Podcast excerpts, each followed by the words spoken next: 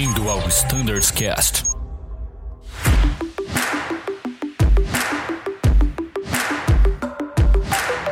Fala pessoal que escuta o Standards Cast, tudo bem? Estamos começando mais um episódio hoje dedicado à frota iJet, abordando a RST Bravo, ciclo que se inicia agora, mantendo essa nossa tradição de sempre fazer um episódio uh, em todo início de ciclo de treinamento.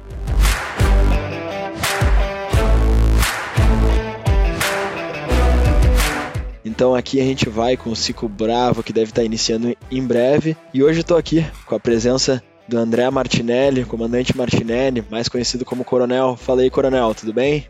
Fala, Beersdorf, boa tarde, tudo bem? Boa tarde a todos. Obrigado pela oportunidade do, do podcast aí da Bravo agora, para a gente poder falar um pouquinho.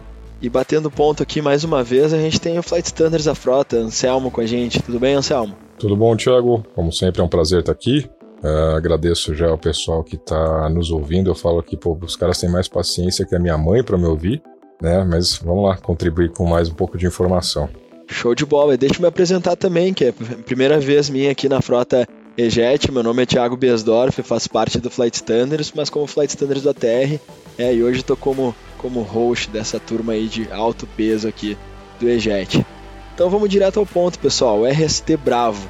É, então vamos começar aí por um overview da, da sessão. O que, que vocês têm para falar desse ciclo de significativo, das manobras?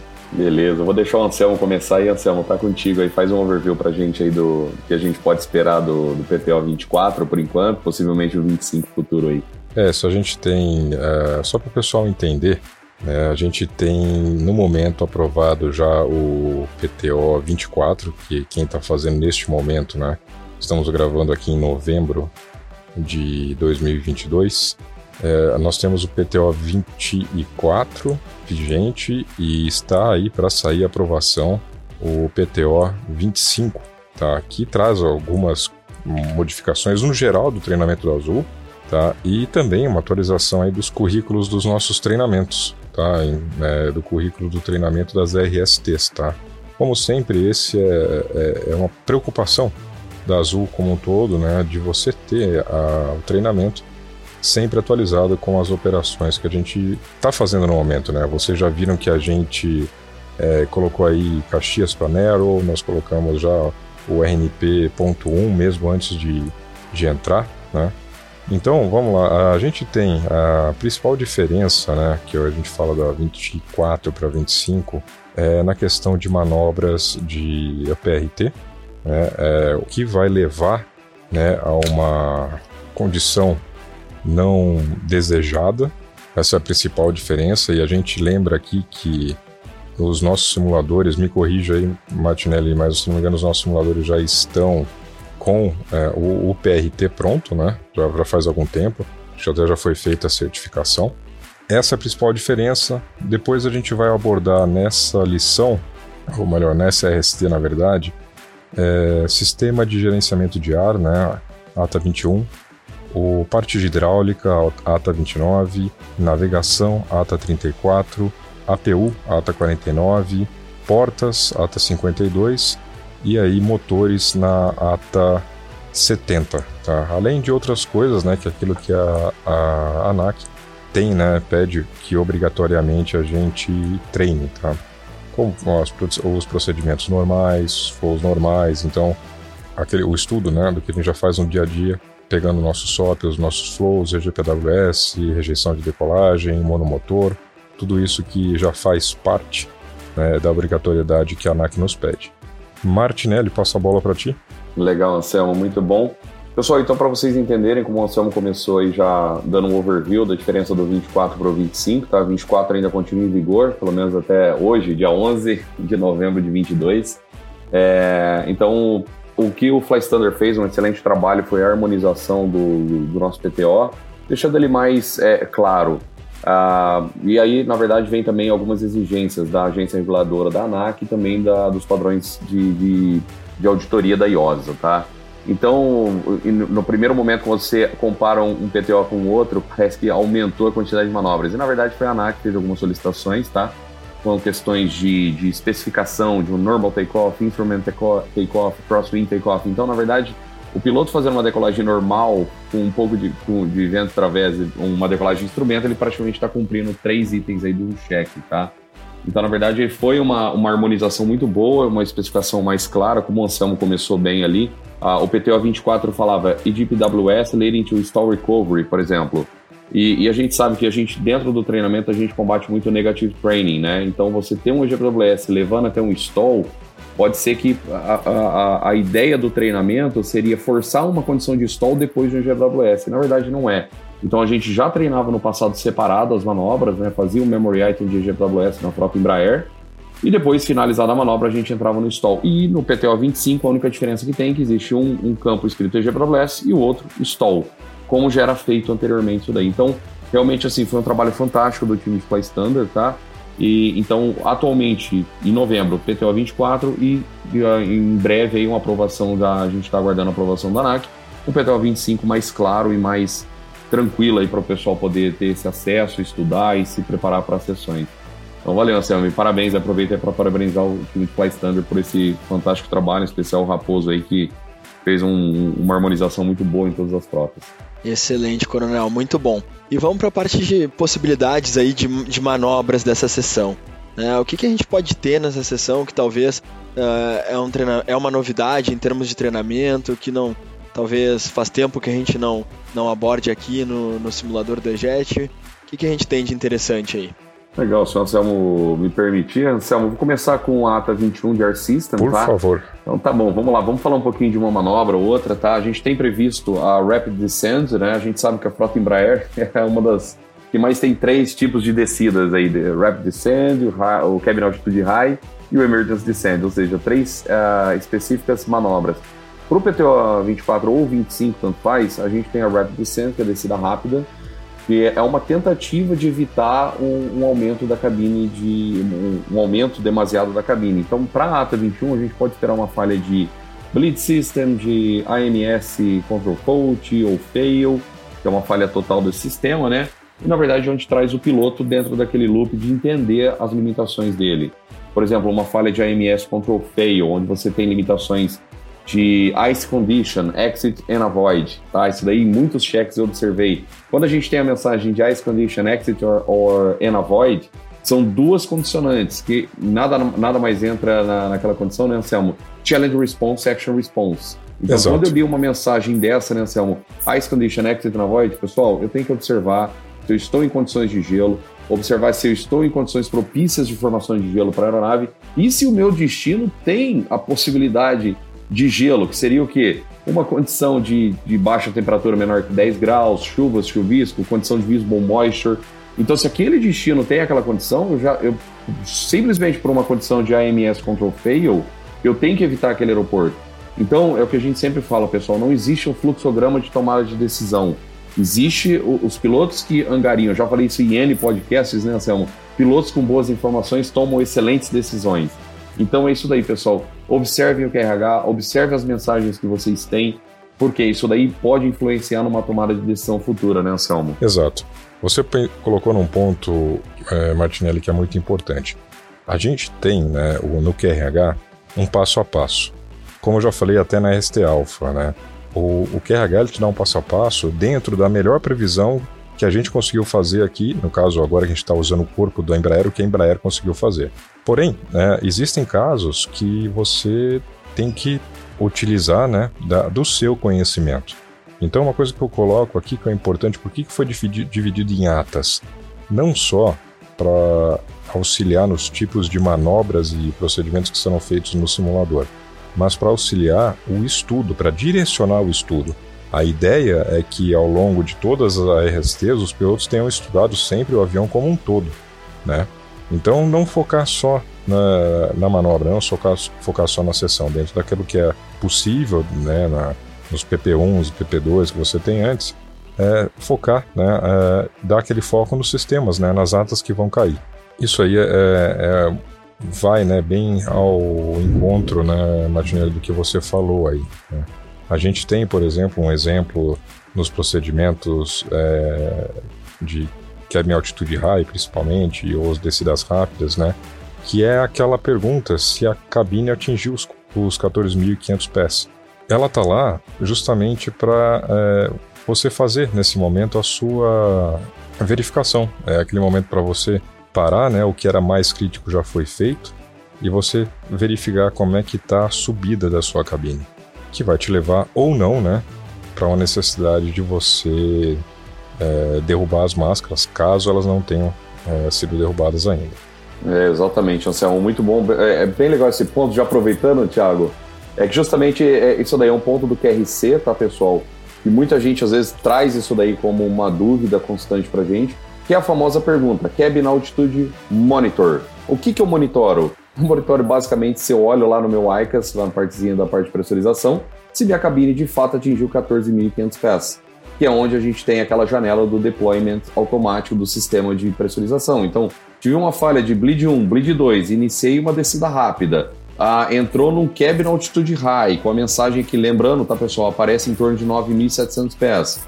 Fiz um memory item, iniciei um QRC, por exemplo, é, e aí chega naquela pergunta, Cabin Altitude Monitor. O que, que eu monitoro? 14.500 pés.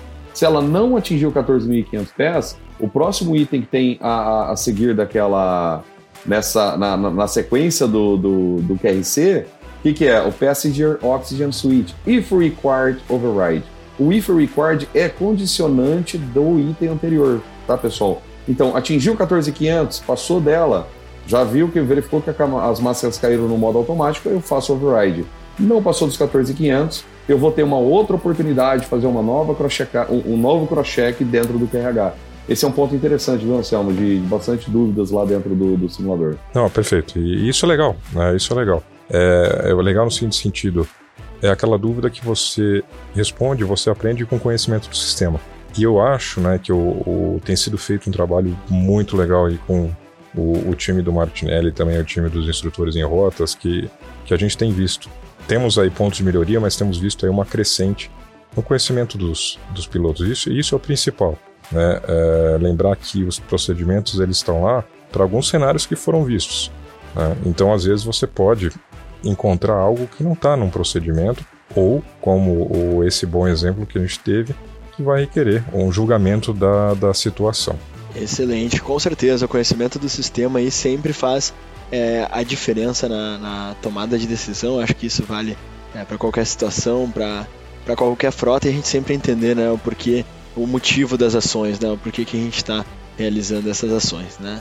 E dando continuidade aqui à nossa pauta, vamos seguir para a ata de hydraulic, pessoal. O que, que é importante a gente mencionar aqui a respeito da, da ata é, dos sistemas hidráulicos quanto a, a RST Bravo? Pessoal, a parte de hydraulic, o que a gente sempre uh, observa nos cheques de, de, proficiência é aquela. O primeiro é o startle effect, tá? Qualquer pane que a gente tem, que sai um pouquinho, é igual o Anselmo falou. Essa divisão por atas entre os treinamentos de Alpha até Eco, que envolvem dois anos e meio, a ideia é justamente isso, pessoal. Abrir um pouco do sistema, observar, estudar o AOM2, ir para o AOM1, ver o que, que se tem alguma coisa pertinente para aquela ata e o hydraulic. O hydraulic que chama atenção muitas vezes, pessoal, é o progresso daquelas, da, daquelas falhas, como elas vão ah, crescendo, de acordo com. Por exemplo, ela começa com um, um hydraulic system high temperature, depois ele entra num loss of hydraulic system, ou seja, então ela vai progredindo. Então, o mais importante, pessoal, é entender o que, o que está acontecendo com o sistema. Uma das coisas que a gente sempre fala, pessoal, teve uma pane de algum sistema, Lembrem da, da regra de ouro: voar, navegar e comunicar. Já falei isso em vários podcasts. É, eu, eu, sempre falo, nos, é, é uma grande oportunidade a gente poder fazer esse podcast e falar para os colegas, pilotos, que é o que eu sempre falo. A gente precisa de uma empresa segura, a gente precisa de um ambiente seguro para levar os nossos clientes, os nossos familiares aí dentro das nossas aeronaves. O mais importante, pessoal, façam três perguntas. Estamos voando? A aeronave está sob controle? Está legal? Vamos navegar para onde? E vamos comunicar o quê? Às vezes a comunicação não é necessária no sentido de, pô, preciso declarar pampão, Mayday, porque apareceu uma mensagem simples, é, um Cian, por exemplo, no, no ICAS. Ainda não. Mas aquilo ali pode evoluir para um, um Master Caution, um Master Warning na sequência. E aí sim, a gente precisa é, declarar um pampão, um Mayday de acordo com aquela condição. Então, o que a gente percebe muito é o pessoal entrar naquele startle effect, buscar um QRH, não, vamos observar, o avião está voando, está em segurança, já passamos a parte do after takeoff checklist, Então, assim, pessoal, o mais importante, sigam as três regras, né, Anselmo? Exatamente. E o que eu adiciono aqui, você falou muito bem, Martinelli, é o sistema hidráulico, né? Assim como o sistema elétrico, são aqueles dois sistemas onde você, pela própria constituição dos sistemas, você pode ter uma escalada da situação. Né? Então você pode, no caso falando de hidráulica, você pode ter um, um overtemp se tornando um overheat, você pode ter é, no questão da, da, da uma verificação para ver se você teve todas aquelas proteções para ela não estolar e para carga, para ver se está ok se você tiver só na RAT. Este ponto é, é, é, é essencial. Né? Você entrou naquela situação, se assusta, que é normal, né? Que é o starter effect, que você se assusta, você recobrar a condição. É, recobrar, é, é, difícil falar se acalmar, mas me falta uma outra palavra, né? Tomar para si de novo a, a condição, seguir esse principal, porque o avião, principalmente, né? Tem que continuar voando, você tem que tomar uma ideia para onde ir, depois você se comunica, né? E, e aí trabalhar, né? entender o que está acontecendo e trabalhar né, o, os procedimentos. O, eu considero a parte de hidráulica também como do Embraer, assim como do a parte de elétrica, mas que não é o caso de hidráulica, são que você tem os procedimentos com maior número de passos, né? E também com maior número de questionamentos, né? Por que, que a gente tem muitos questionamentos? Porque é um sistema que afeta muitos componentes e você pode ter aí uma cascata de falhas. Logo, o QRH ele vai é, te guiando para entender qual que foi o cenário. Então, é, estando tudo aí, é, como, como o Martinelli falou, estando tudo dentro da possibilidade, já contornado naquilo, o avião está voando, eu sei para onde eu estou indo, né? É, se for o caso, fazer as devidas comunicações, aí você tem sim uma capacidade, né, uma capacidade cognitiva é, melhor para poder seguir aí os passo a passo e fazer as mitigações necessárias. Ah, legal, né, Selma? E eu vou aproveitar, Thiago, antes de passar a palavra para você. Pessoal, o mais importante, tá? O nosso dispositivo de treinamento lá, o simulador, é de vocês, tá, pessoal? A gente, a gente, nós, instrutores, examinadores, estamos à disposição de vocês para esclarecer dúvidas e dar a oportunidade para vocês treinarem, tá?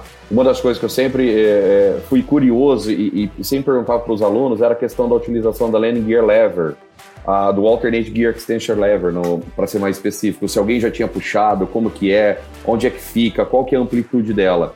Então, assim, deixa um convite, né, Anselmo, para todo mundo. Para quem ainda não conseguiu ainda atuar, por exemplo, o Alternate Gear Extension Lever, por questões de um treinamento, a gente sabe que cada instrutor direciona para uma, uma falha específica daquele sistema hydraulic. Pessoal, perguntem para o instrutor, pô, posso fazer uma, uma atuação nessa Alternate Gear Extension Lever? Vocês vão ver que a amplitude daquela alavanca da, da, hora que a gente puxa ali do lado da, do assento do copiloto é bem grande, então tem que ser bem colocado, poltrona, tudo.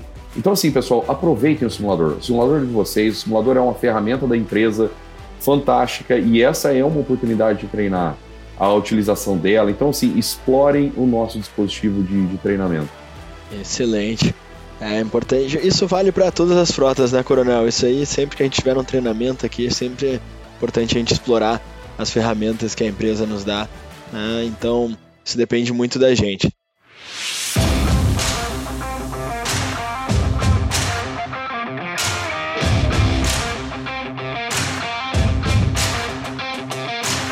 Então a gente falou de sistema pneumático, sistema hidráulico. Né? Vamos seguir aqui o programa da, da RST Bravo e vamos falar de navigation. Né? Quais pontos de atenção para essa ata? Eu, eu vou assim, pensa, esse é, um, é, uma, é uma ata, né? Que aí é, é, é ao contrário do é o contrário do, da nossa ata de hidráulica, né?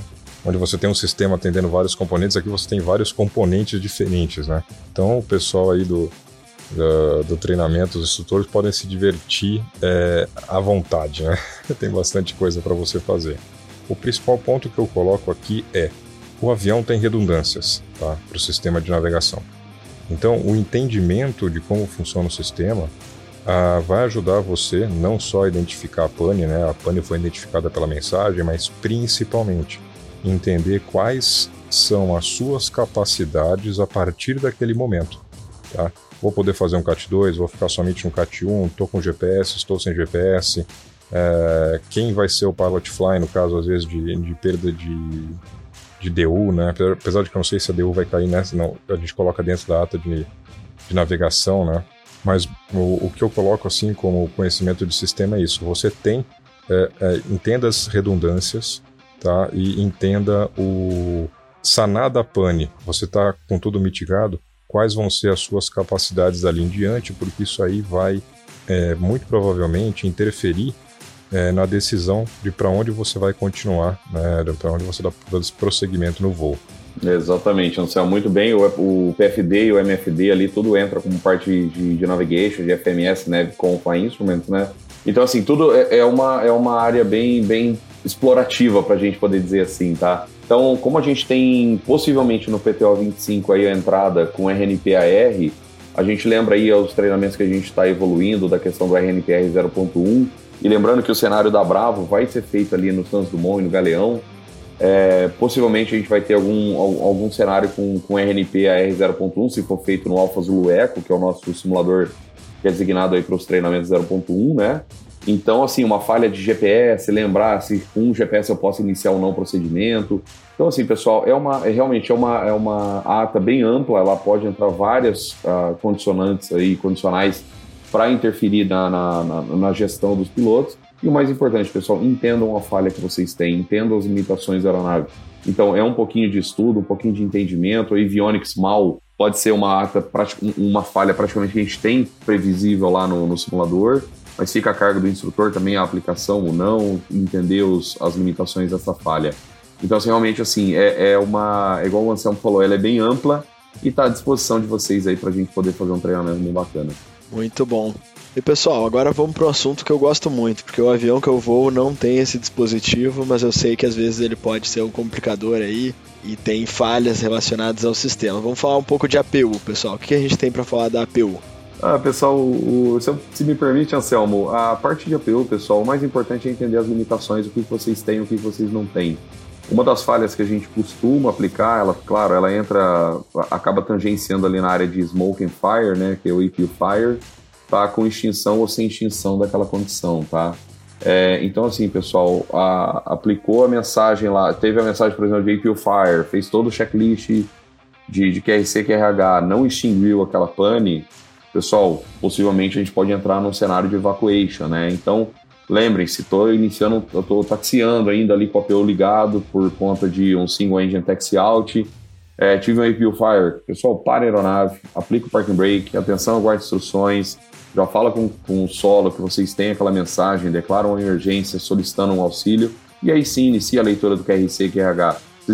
Para vocês terem uma ideia, o tanto de ações que a gente faz antes de fato uma leitura do QRC e QRH. É, eu gosto de reforçar, eu falo isso para vários colegas. Pessoal, a gente não está medindo a velocidade que vocês fazem, não é apareceu a mensagem do ICAS, tem que pegar um QRC e um QRH e fazer na maior velocidade possível. O importante é a cadência e a, e a forma como é feita essas ações dentro da aeronave. Então, antes da leitura de um QRC e QRH, outras ações têm que ser feitas lá dentro da, do simulador. Então, é um fato bem bacana para a gente poder treinar, é um, é, um, é um APU que a gente pode colocar um fogo depois de um pouso monomotor para estimular talvez uma evacuation, mas lembrar, tem que tentar a extinção ah, primeiro antes de decidir por uma evacuation e tudo mais. Então isso daí, né, Anselmo, é um... É um é, por mais que ele é simples, mas a gente consegue ver muito gerenciamento dentro de um APU Fire, por exemplo. É, eu diria, Martinelli, que o APU, os cenários de APU no simulador, eles são muito interessantes justamente por isso. No seu geral, é, vamos dizer assim, que são situações é, de complexidade menor, né, onde você tem uma certa é, facilidade para lidar e mitigar. Contudo, o que a gente vê é como exatamente como você colocou. O, os pilotos preocupados na, numa realização rápida de um procedimento, tá? que acabam deixando de prestar atenção para outras coisas, lembrando que o voo não para por causa de uma pane, né, por causa de uma emergência, e você vê a situação se desdobrando né, para uma situação que era pouco complexa para muito complexa. Então isso aí é, é, é, é, bastante importante. A gente tem casos na literatura, não é o caso da é, casos de literatura que eu digo de, de investigações, né? É, ao, ao, longo do mundo, onde não necessariamente com APU, mas que o acidente se consumou com a tripulação fazendo preocupada em fazer um procedimento esquecendo do resto do voo, né? Então é isso, e, e, uma outra coisa que eu coloco, que às vezes eu recebo assim, essa, essa, esse questionamento, acredito que também né, os instrutores recebam, é, quanto ao uso do APU é, em situações que não estão previstas nos manuais. Né? Então, a gente é, entra no conhecimento. Se você estiver dentro do envelope de uso do APU, né, se você não estiver furando uma limitação é, ou alguma outra, ou piorando a situação, não tem uma proibição, não existe proibição de se você é, está sujeito a um cenário, você entendeu que o acionamento do APU pode te ajudar ou ele pode é, evitar que a situação escale para algo pior, não tem né, proibição de você é, utilizar. Muito bom. E pessoal, todo simulador periódico envolve a ATA 70, envolve a ATA Engine, né, falhas relacionadas aos motores, isso qualquer frota, né, exigência da, da agência. Então, quais as peculiaridades para essas falhas de motor que a gente tem que observar no ciclo Bravo para o Embraer? Legal, Beersdorf. Bacana. O motor, para vocês terem uma noção, todos os ciclos aí de Alfa Eco, a gente tem a ATA 70 que envolve engine, né?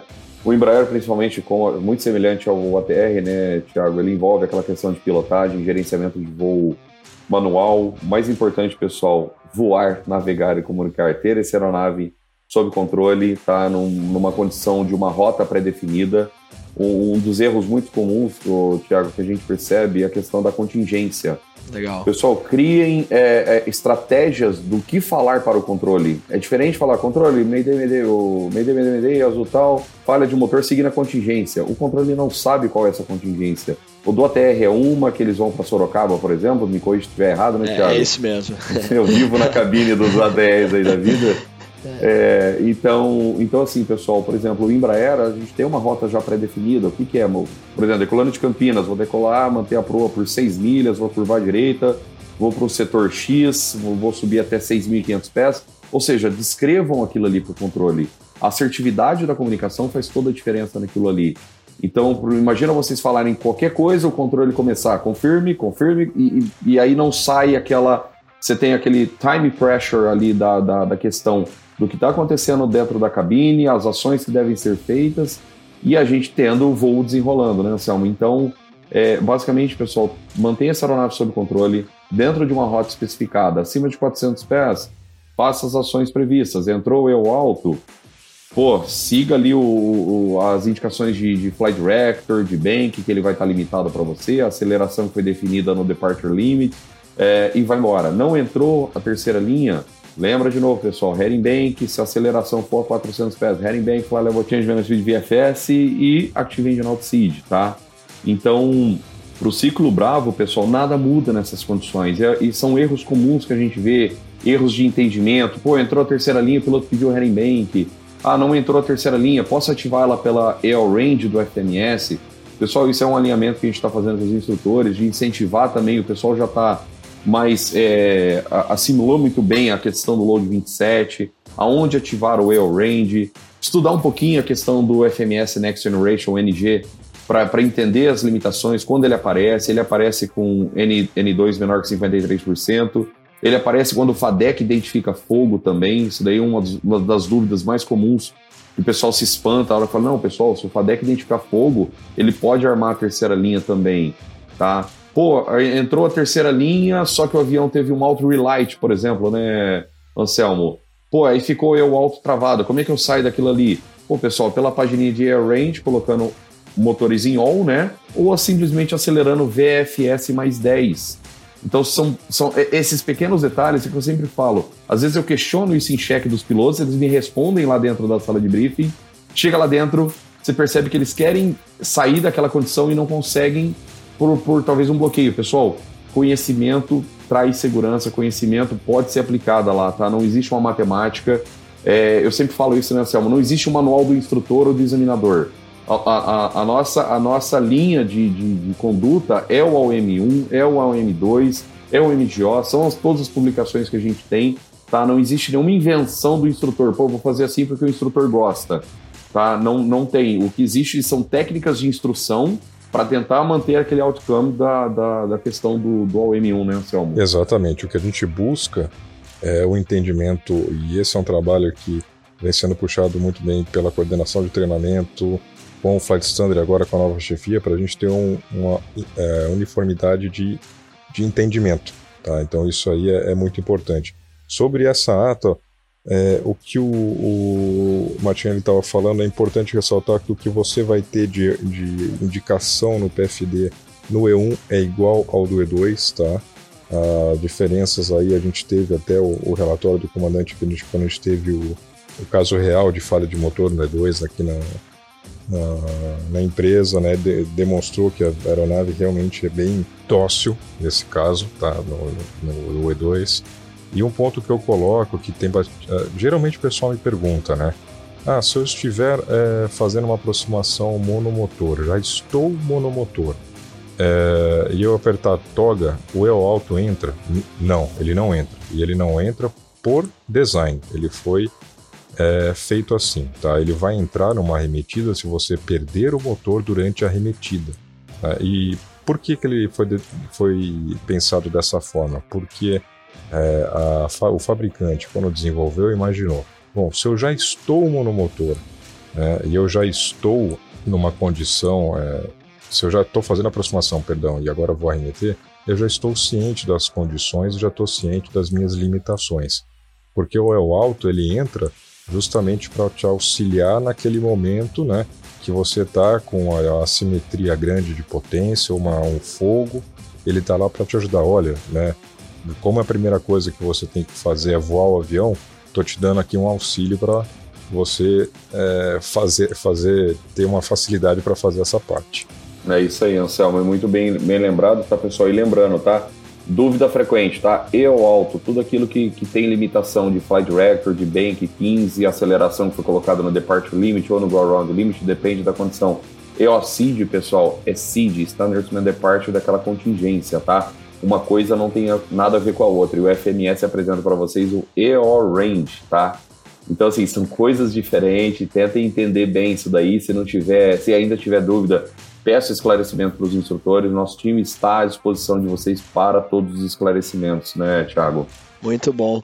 Então, pessoal, e para finalizar agora, vamos falar da última ata que a gente tem prevista aí para Sessão Bravo, ata 52, parte de portas. E o Coronel tá louco para falar dessa ata desde o início. Manda aí, Coronel. Legal, pessoal, bacana. Pessoal, bem bacana, pra, durante o estudo de vocês de DORS, que o mais bacana é vocês entenderem aquelas as limitações de inibição de alertas. Por exemplo, o K3, que a gente tem um alerta na decolagem e todas as mensagens são inibidas a partir de 80 nós, algumas mensagens, de, e a DORS é uma delas, tá? Ela é inibida a partir de 80 nós e ela reaparece a partir de 400 pés, acima da altitude crítica ali. Tá, então, pessoal, a, a DORS, normalmente, durante por uma rejeição, vocês vão ter essa mensagem em baixa, tá? Até 80 nós. Acima disso, ela vai ficar inibida e só vai ser disparada acima de 400 pés. Isso que é legal, pessoal. Esses tipos de estudos acrescentam muito a questão do conhecimento, do entendimento. Então, assim, depois que vocês passaram 80 nós, o regime de baixa para alta, até 400 pés pode ter muitas mensagens. O sistema estava voando esses dias, teve uma falha de autothrottle, mas ela aconteceu acima de 80 nós, ela ficou inibida. Passou 400 pés, pum, Master Caution chegou e apresentou para gente lá a mensagem para a gente poder trabalhar depois do After Takeoff Checklist. E outro detalhe, né, Anselmo, já aproveitando esse gancho, se vocês estiverem, por exemplo, em voo de cruzeiro, teve uma abertura de porta, aquela mensagem vai disparar, vai vir um, um master warning, né?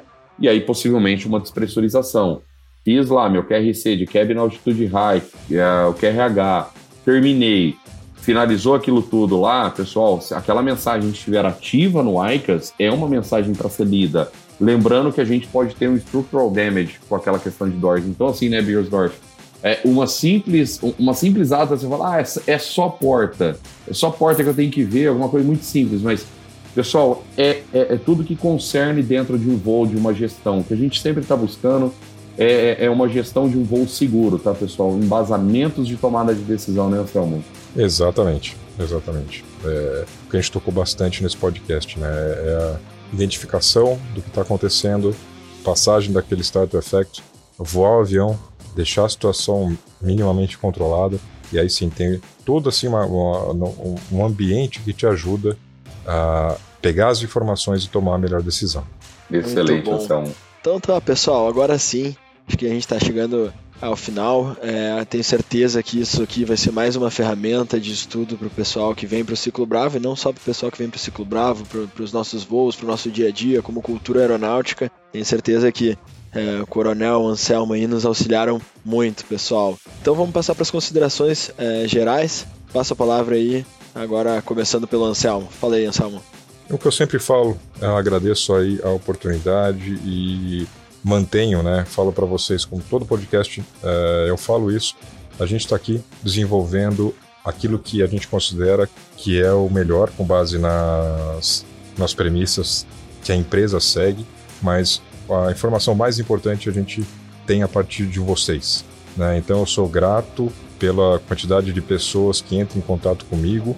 Às vezes eu já peço desculpas porque é, não tenho aquela agilidade da geração mais nova para responder, mas eu sempre respondo. E isso é o que faz a gente conseguir melhorar e conseguir fazer realmente ter uma efetividade maior na aplicação dos nossos procedimentos e também uma melhoria dos nossos treinamentos. E no demais, agradeço aí, Thiago, mais uma vez a possibilidade de participar aqui com vocês. Valeu, Anselmo, muito obrigado aí. Fala aí, Martinelli. Legal, Thiago. Obrigado aí pela oportunidade. Obrigado, Anselmo, pela participação. Eu queria fazer um agradecimento especial ao time de instrutores, examinadores, instrutores de solo aí do, do Embraer. É, é, sempre uma honra poder representar um time fantástico aí com, grande qualidade de, de, profissionalismo, de dedicação, tudo que a gente pode fazer para o nosso time de pilotos, tá, pessoal? Uma frase que eu sempre falo para todo mundo, quem já conversou comigo sabe, que a gente trabalha para vocês e não contra vocês, tá, pessoal? Então a gente, a nossa, nosso objetivo é sempre poder buscar o melhor, juntamente com igual o Anselmo falou. É, a, a, gente escuta muito o que vocês trazem de demanda para gente, tá? É, ou seja, fica meu recado para os pilotos da frota, pessoal, utilizem o, o simulador do Embraer como uma grande ferramenta em prol do treinamento de vocês, para vocês tem uma frase também que eu falo em todo podcast: expected the unexpected. Se vocês esperam o inesperado, nada é uma surpresa. Tudo isso que a gente falou de startle effect, é, de como fazer, como, é, é como identificar, fazer a leitura de QRH, tá, pessoal? Então a gente tem aí também, já aproveitando a oportunidade, né, Tiago? A gente tem cinco novos instrutores aeroviários integrando o time. É, dois já estão em fase final de formação, mais três que estão no início do ground school.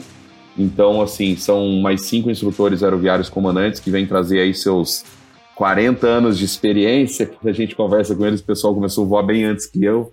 Então, assim, pessoal, aproveitem essa experiência que a gente tem desse grande e fantástico time aí. A gente tem aeroviários, aeronautas, instrutores de solos, todos trabalhando para vocês, tá? Então, assim, explorem esse dispositivo. Nós estamos do seu lado. Nosso nível de qualidade aumentou muito no, no simulador o, o time está chegando mais preparado, mais dedicado. Isso daí a gente fica feliz, pessoal. Então, uh, deixa a coordenação à disposição de vocês. Qualquer problema familiar, grave, alguma coisa que, que possa afetar a performance, que vocês quiserem entrar em contato comigo, fiquem à vontade, tá, pessoal? É um grande prazer, Birzal, fazer parte desse podcast fantástico, uma iniciativa muito legal. Que é isso que a gente traz para vocês, pessoal, na desmistificar para vocês fazerem um voo seguro aí com nossos clientes, os nossos familiares, os nossos colegas tripulantes aí da empresa. Parabéns aí a todos pela idealização do projeto.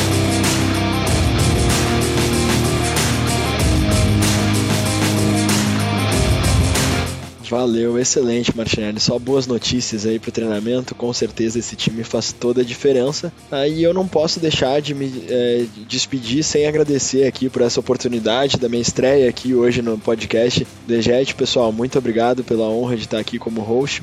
E pessoal, dúvidas quanto sugestões a respeito do podcast, entre em contato com o e-mail standardscast.com.br. Muito obrigado pela audiência de todos. Abração. Tchau, tchau.